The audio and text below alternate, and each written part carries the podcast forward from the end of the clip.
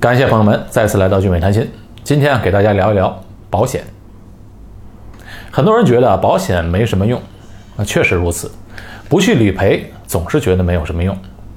保险公司啊，都愿意卖给健康又年轻的。当一个人要用得着保险的时候，比如健康出现了一些小问题，哎，这时候啊，保险公司往往，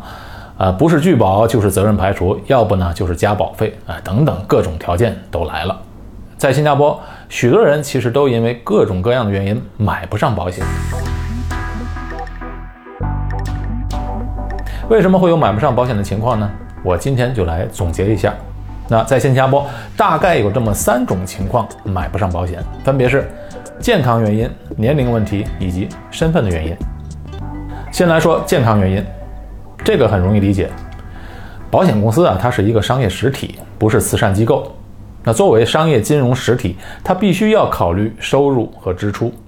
那保险公司的收入显然就是从投保人那里收来的保费，支出呢，那就是它的理赔款以及它的营运成本。如果一家公司收入大于支出，那显然这家公司呢经营状况就良好。但是当一家公司收入小于支出的话，那恐怕这样的公司维持不下去多久了。所以啊，保险公司必然对投保人的核保非常重视。购买过保险的朋友都应该知道，保障型的保险健康问题问卷是很详细的，尤其是在新加坡的住院保险，健康告知的审核是最为严格的。那在住院保险的审核过程中啊，一些大家认为没什么大不了的小毛病，可是，在保险公司看来就不一样了，有可能就被保险公司责任排除。一些严重的问题呢，还会。导致拒保，那各个保险公司的核保条件啊也不太一样，有的保险公司啊就是条条框框的一刀切，对于一些已知疾病啊就直接拒保，但有的保险公司呢它有商有量，对于一些不严重的情况会采取责任排除或者给一个观察期。以上就说的是因为健康问题导致的这第一种情况，第二种买不上保险的原因呢是年龄问题，那在新加坡。法定的签字有效的年龄，保单啊是年满十六岁，所以保险啊保障型的保险就是这样，年满十六岁签字就有效。但是投资性质的保险啊要年满十八岁以上才行。这个年龄问题呢，对于本地的家庭它不存在这个问题，因为一家大小都在新加坡，孩子小的时候啊，大人可以为孩子买保单，带孩子签字。但是对于外国留学生啊。它就是个问题了。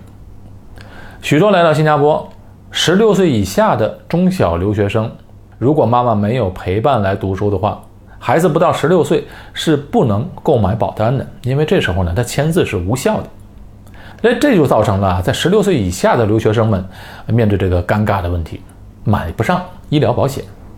第三个原因就是身份问题。新加坡的保险啊，绝大部分的保险外国人都是可以购买的。比如常见的一些大额保单、终身寿险或者定期寿险、重疾险等等，外国人都可以坐飞机来到新加坡购买啊，因为它的性价比比较高，所以吸引了很多外国人来新加坡配置保险。但是有少部分的保险外国人是不能购买的，比如和医保相关的住院医疗险 IP，这个保险啊就必须是持有长期居留证的外国人，比如啊 EP 工作准证、学生准证。都可以，但是没有长期居留证的外国人是买不了的，这就是买不上保险的第三个原因。而且第三个原因和第二个原因也相关。刚才说了，如果年纪在十六岁以下的中小留学生们不满十六岁自己签字无效，父母啊如果也不在新加坡，如果没有陪读签证的话，没有一个在新加坡长期的签证的话，也不能以父母的名义为孩子买医疗保险。因为他们没有长期的签证，不能为孩子买这支保险。可是孩子呢，又是不满十六岁，没办法签字，所以这就很尴尬的一个境地。好，节目中既然提到了这个问题，当然要解决这个问题。如果因为以上原因，不管是健康问题、年龄问题，还是身份原因，买不上保险，怎么解决呢？我们一样一样来。首先说一说健康问题被拒保的情况。如果因为健康问题被保险公司拒保，哎，那是很难受的一件事，因为新加坡的医疗费用比较高，一旦生病啊，住院医疗费用自费的话，是负担确实很重。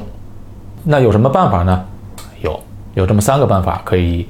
解决这个问题。第一呢，就是如果被拒保的话，你可以转而投保提供延迟核保的，这个的英文呢叫 moratorium underwriting 的选项的这个住院保险。有少数的住院保险产品啊，提供了这种延迟核保的保险。我们常见的住院医疗保险，在申请保险的时候要填写健康问卷，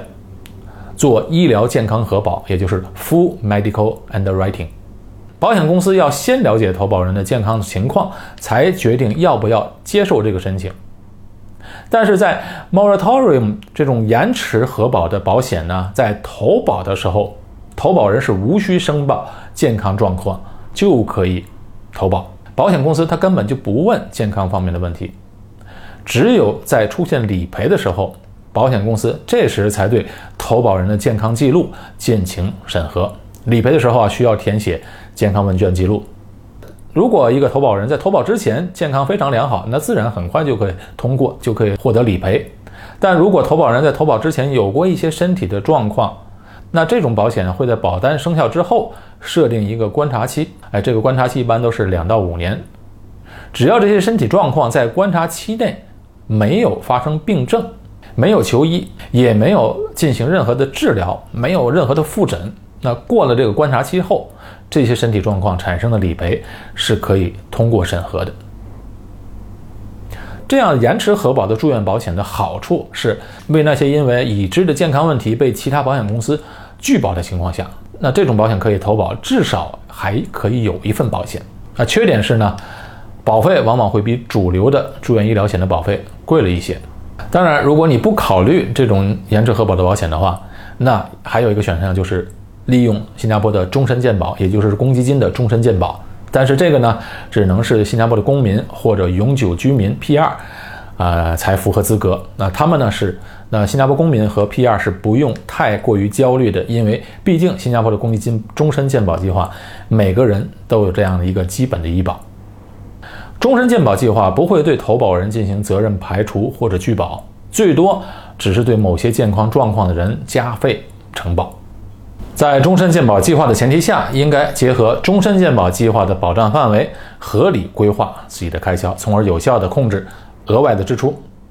所以你在住院之前啊，一定要和医院先沟通好，哎，您选择合适的住院配套，因为。健保计划只保障 B two 或者 C 级病房，如果住在更好的病房，要自己去补差额的。另外，终身健保计划的每一个保障项目都设置了上限，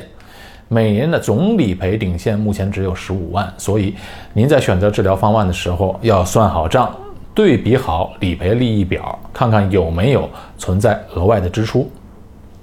如果想自己选择自己信任的医生，或者想转去私立医院，一定要记得你是需要补差额的，这个是自费的，而且如果到私立医院，这个自费的部分可能会非常高。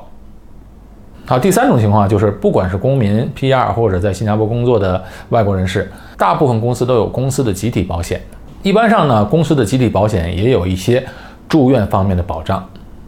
啊，这要仔细的看公司的集体保险的条款保障的部分是怎么样的。不过我的经验是，大部分公司的集体保险在住院医疗方面的保障都不高，除非是一些规模比较大、比较好的大型的公司啊，尤其是美国公司，保障方面比多数的新加坡本地公司要好一些。这仅是我的经验啊。不过大家重要是记住一点，团体住院险的保障利益是由公司配置，员工是没有什么决定权的。而且保障利益往往和职位高低挂钩。还有一点，通常情况下，已有的癌症或者肾衰竭是永久排除的项目。部分的团体住院险还有别的永久排除项目，所以要阅读清楚条款。再有就是，当你跳槽到另外一家公司时，通常对方的集体保险对于新加入的人们的已知疾病是不保障的，所以在跳槽之前也要考虑健康方面。保险方面的问题，再有就是，如果你离开了公司，自己创业或者退休，那个时候也就没有保障了，这心里要有数。另外还有一个办法，就是适当增加重大疾病保险的保额。啊，在正常情况下，重大疾病保险的功能是补偿一个重疾病人接受治疗期间因不能工作而导致的收入方面的损失。但是重大疾病保险的投保的审核比住院保险通常上要宽松，一些会被住院保险责任排除或者拒保的身体情况，到了重大保险的保险啊，有可能能正常承保，这要看各个保险公司不同，有的保险公司可以承保，有的保险公司可能会增加保费来承保。如果您已有的身体状况恰恰就是这类型的情况，那不妨把这些身体状况可能导致的医疗费用加入到重大疾病保险的保额里面，以补充住院保险不能保障的缺口。好，刚才说了这么多都是因为健康原因被拒保的，可以通过以上的啊，不管是公积金的健保啊，或者公司的集体保险，或者增增加重疾险的保障。或者呢，买一份不需要预先健康核保的住院保险来解决。那么，因为年龄问题或者身份问题买不上住院医疗险怎么办呢？也有办法。新加坡还有一些啊，就是全球保障的医疗保险。这样的保险呢，不仅可以保障在新加坡的住院医疗费用，也可以保障在全球多数国家的保障。那这样的保险，没有新加坡的长期签证的外国人也可以购买。例如，我们刚才说的一位小留学生，他不满十六岁，无法自己签字，父母啊也没有在新加坡有长期的签证，妈妈也没有申请陪读证，那么家长就可以以外籍人士的身份，大人作为投保人，孩子作为被保险人，这样的方式就解决了因为年龄不够十六岁而买不上保险的情况。全球保障的保险有很多种计划可以选择，所以你可以选择一个中低档。性价比高的那个计划，啊，总体来说，住院保险啊是一份最基础的保险。如果被责任排除或者拒保，这时候呢，你要综合多方面进行来补充配置，以控制啊这个风险。好，今天节目就讲这么多，我们下期节目再见。